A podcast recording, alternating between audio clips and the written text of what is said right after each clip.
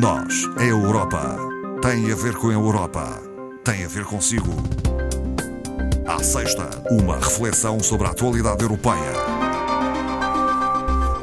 Nós, a Europa, de volta, hoje como interlocutor Marco Teles, do Europe Direct Madeira. Boa tarde. Boa tarde, Marta. Marco Teles, vamos desde já deixar o convite aos nossos ouvintes, que sempre reiteramos de envio de questões para noseuropa.rtp.pt. Estaremos aqui para responder ehm, caso eh, seja necessário, naturalmente. Questões, reclamações ou outras complicações. Respondemos, claro. Comecemos por falar do uh, chamado Certificado Verde Digital. A Comissão Europeia apresentou esta quarta-feira a proposta para a criação deste certificado, antes muito falado como o passaporte. Exato. Uh, é algo que até de resto já tínhamos falado cá, sim. em anteriores programas. Uh, dividia um pouco as opiniões, uh, mesmo ao nível do Parlamento Europeu, recordo havia muitos deputados favoráveis à ideia, outros que se opunham uh, precisamente pela ideia de, deste que se falava inicialmente passaporte uh, criar alguma discriminação. Portanto, não, não é esta a, a, proposta, é um pouco diferente. Não é a intenção uh, também da Não é também de, de modo algum a intenção. Portanto, a ideia é criar aqui um certificado verde digital que possa ser utilizado, no fundo, nas fronteiras e facilitar, no fundo, a, a, a liberdade de circulação. Uh, e isto fará com que o portador desse certificado esteja, de certa forma, isento uh, dos pormenores de, das testagens, da quarentena obrigatória, que são exigidas muitas das vezes por alguns uh, Estados-membros. Eh, Uma das coisas que a Comissão deixou bem clara é que este certificado não pode, de maneira alguma, ser exigido como uma pré-condição para o exercício da liberdade de movimentos, ou seja, as pessoas não estão impedidas de viajar e circular no espaço europeu pelo facto de não terem este certificado uh, verde digital. Eh, e, portanto, não podem ser impedidos eh, qualquer cidadão de embarcar, eh, seja de que transporte nós estamos a falar, seja Sim. aéreo, ferroviário, rodoviário ou marítimo. Portanto, essa é uma salvaguarda importante. Sim. E o que se pretende deste certificado é que, que ele esteja aprovado, porque agora o Parlamento terá que o aprovar, o Parlamento Europeu e o Conselho da União Europeia. Terão que pronunciar. terão que se pronunciar hum. sobre esta proposta e, e, o ideal é que ela tivesse, ou pelo menos a expectativa é essa, que fica aprovada até finais de maio, junho. Porque estamos a falar precisamente antes da altura de verão, isto será Sim. Uma forma também uh, de salvar esta época de verão Sim. e, sobretudo, a pensar aqui no setor turístico, relembrando que as quedas em 2020 Uh, no conjunto do, do, dos 27 países em, matéria de alojamento turístico, face a 2019, foram superiores a 50%, havendo mesmo Estados-membros, o caso de Portugal, Sim. Chipre, Grécia, Malta, portanto, países que, uh, têm uma dependência muito grande do setor turístico, essa percentagem chegou mesmo a superar os 70%. Podemos dizer então que o certificado verde digital pretende, acima de tudo, uniformizar procedimentos. Exatamente. Esse é um bom ponto de vista, de facto, que é uniformizar procedimentos entre Estados-membros e, e, a propósito da questão que a Marta falou, e, e muito bem, sobre eh, o que é que estava incluído neste certificado e se haveria ou não discriminação, precisamente para evitar essa situação de discriminação, este certificado irá conter, na verdade, três tipos possíveis de certificação. Sim. Que é a certificação da vacinação, ou seja, as pessoas que têm uh, efetivamente a vacina e consta hum. lá neste certificado, mas também podemos obter este mesmo uh, eh, CVD, portanto, o Certificado Sim. Verde Digital, através dos testes, realizando Sim. testes PCR ou um teste rápido de detecção de antigénios, ou ainda eh, é possível também usufruir deste certificado, portanto, pessoas que tenham já sido contaminadas pela Covid-19, entretanto já superaram, sim, já sim. recuperaram, e, portanto, estas três situações estão previstas neste certificado. Inicialmente só se falava de um certificado que era dado a quem tinha a, vacina, tinha a vacina, e de facto aí era uma situação, parecia-me, discriminatória. Hum. Não é esta a proposta que está em cima da mesa. Uh, a emissão destes certificados será em forma digital? Uh, Haverá as duas possibilidades. Portanto, sim. ele será emitido em forma digital e em papel, portanto, uh, ambas as versões terão um, um, um, código QR, que aliás está agora muito na moda, contém as informações necessárias, contém também uma assinatura digital, garantindo assim a autenticidade desse mesmo uh, certificado. Por outro lado, também haverá aqui a, a Comissão compromete-se a criar um, um, portal que irá apoiar os Estados-membros uh, a desenvolver, no fundo, o software permita uh, às autoridades verificar essas assinaturas Sim. digitais que constam destes uh, certificados. São certificados que estão disponíveis nas 24 línguas oficiais de forma gratuita, contendo uhum. também o inglês na perspectiva da internacionalização. Portanto, não tem custos para quem o requisita. E não terá custos para quem o cidadão. O, exatamente. E, por outro lado, uh, há aqui um aspecto que, que, que é importante, é que uh, há para os Estados-membros a obrigatoriedade do reconhecimento deste certificado, eh, mas limitado às vacinas que foram aprovadas pela Agência Europeia do Medicamento. Quer isto dizer que o caso daqueles países, eh, estou a pensar no caso de países da Europa de Leste, que estão a vacinar com a... decidiram avançar por sua conta, eh, não pela coordenação europeia, com a vacina russa ou chinesa, essas vacinas não estão contempladas neste certificado. No entanto, a Comissão coloca essa, essa possibilidade, que é Uh, o Estado-membro pode tomar a, a, a, sua iniciativa de também eh, aceitar o certificado com esse tipo de vacina que não hum. aquelas que foram indicadas pela Agência Europeia do Medicamento. Ou seja, vamos supor que Portugal uh, entende que, por exemplo, uh, cidadãos europeus que estejam a viajar e que, têm, que foram vacinados com a tal vacina russa, Sim. Pode entender, por exemplo, que é válido para o nosso país. Mas a norma, de facto, não é esta. Sim. A norma é apenas reconhecer as vacinas que foram uh, indicadas e, e, validadas pela Agência Europeia do Medicamento.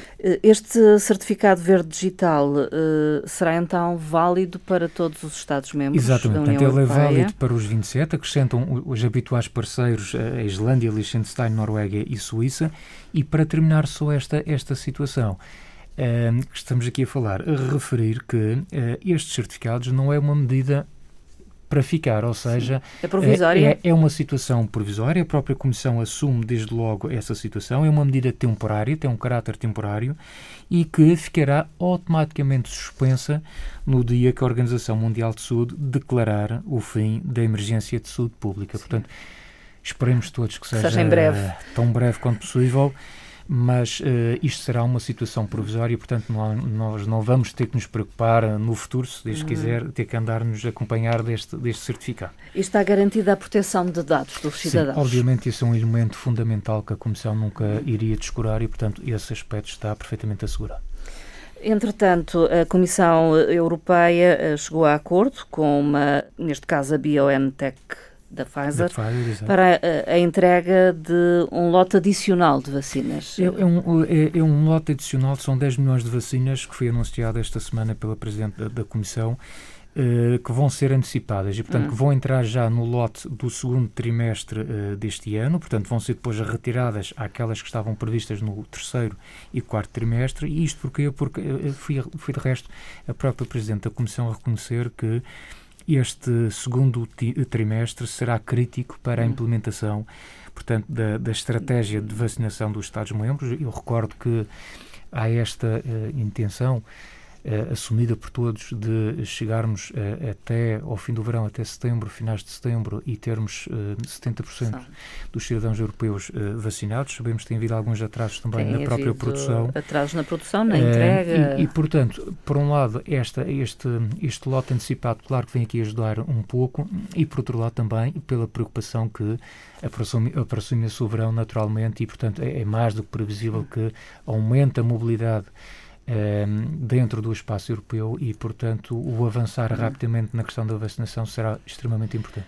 Entretanto, uma outra vacina da AstraZeneca viu-se envolvida em alguma polémica, alguns países suspenderam mesmo a campanha de imunização contra a Covid-19 com esta vacina. Entretanto, já uh, se pronunciou uh, a Agência Europeia do Medicamento. Exatamente. Portanto, não há muito a dizer sobre isso. De facto, só a dizer que é, foi, foi, digamos, com um retrocesso, mais um atraso no processo de, de vacinação que se quer rápido. E alarmou e que as pessoas, os cidadãos. Eu, eu, compreendo que tenha alarmado e a verdade é que foram vários os países, entre eles o nosso, que desde segunda-feira desta semana também suspendeu a aplicação desta vacina e, portanto, o que fizeram foi aguardar, e bem, hum. por, uma, um, por uma posição oficial da, da Agência Europeia do hum. Medicamento.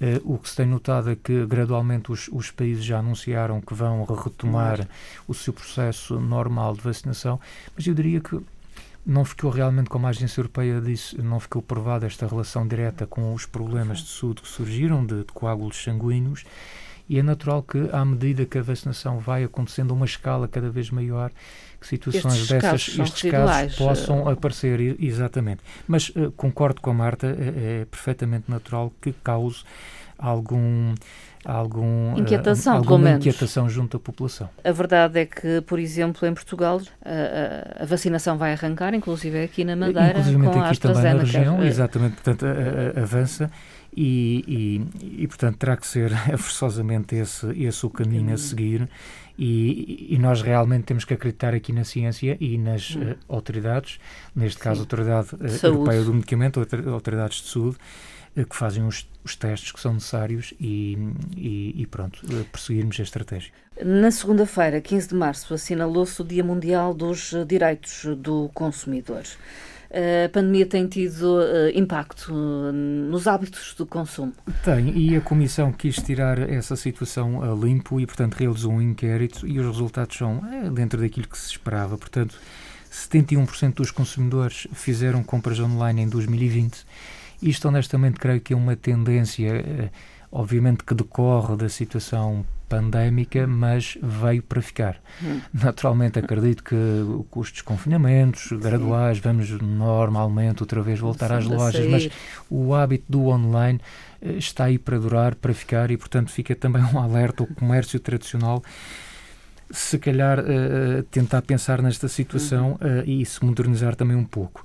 Outra situação é que 81% compraram perto de casa, apoiando o comércio local, também decorrente desta situação, o que é um elemento também bastante uh, positivo. Um, um, outro elemento do, do inquérito é que revela que uh, o nível de confiança dos consumidores continua alto, cerca de 80%. Hum. No entanto, Uh, o, o, aqueles que afirmam conhecer em plenitude os seus direitos enquanto consumidor uh, nem chega a é 30%. Portanto, ainda é muito baixo e ainda há muito a fazer nesta matéria. Também deste inquérito sai um dado que tínhamos uma ideia que seria mais ou menos este, é que, em média, 38% dos europeus estão preocupados em pagar as suas contas do mês seguinte. Hum. Portanto, a, questão financeira tem aqui um peso uh, bastante grande. O que é que é interessante associado a este número é a diferença ou a disparidade que se registra entre os Estados-membros, porque esta preocupação com o pagamento das contas no mês seguinte, em alguns Estados-membros afeta apenas 7%, da população, o que é ótimo, não é? Sim.